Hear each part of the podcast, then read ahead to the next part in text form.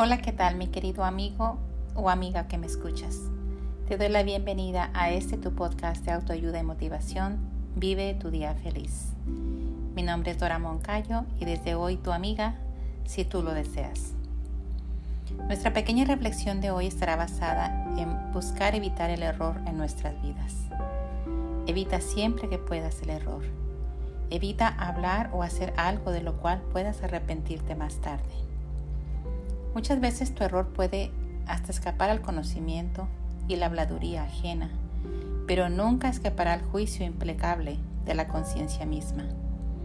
Ten la seguridad de que ésta te la cobrará y lo harás severamente por aquello que hayas hecho mal, porque la conciencia es la voz interior que Dios te dio. Ella es sumamente buena para aplaudirte de lo que haces bien, pero también para penalizarte si hiciste algo mal.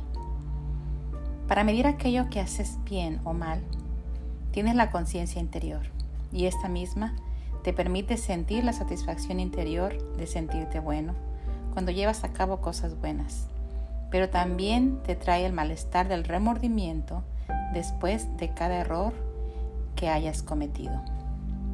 Bueno, en la práctica de hoy buscaremos estar atentos a esos momentos en los que se puede tener la tentación de hacer algo que no es correcto por alguien más o por nosotros mismos y buscar a conciencia siempre hacer el mayor bien. Te aseguro que al final del día valdrá la pena.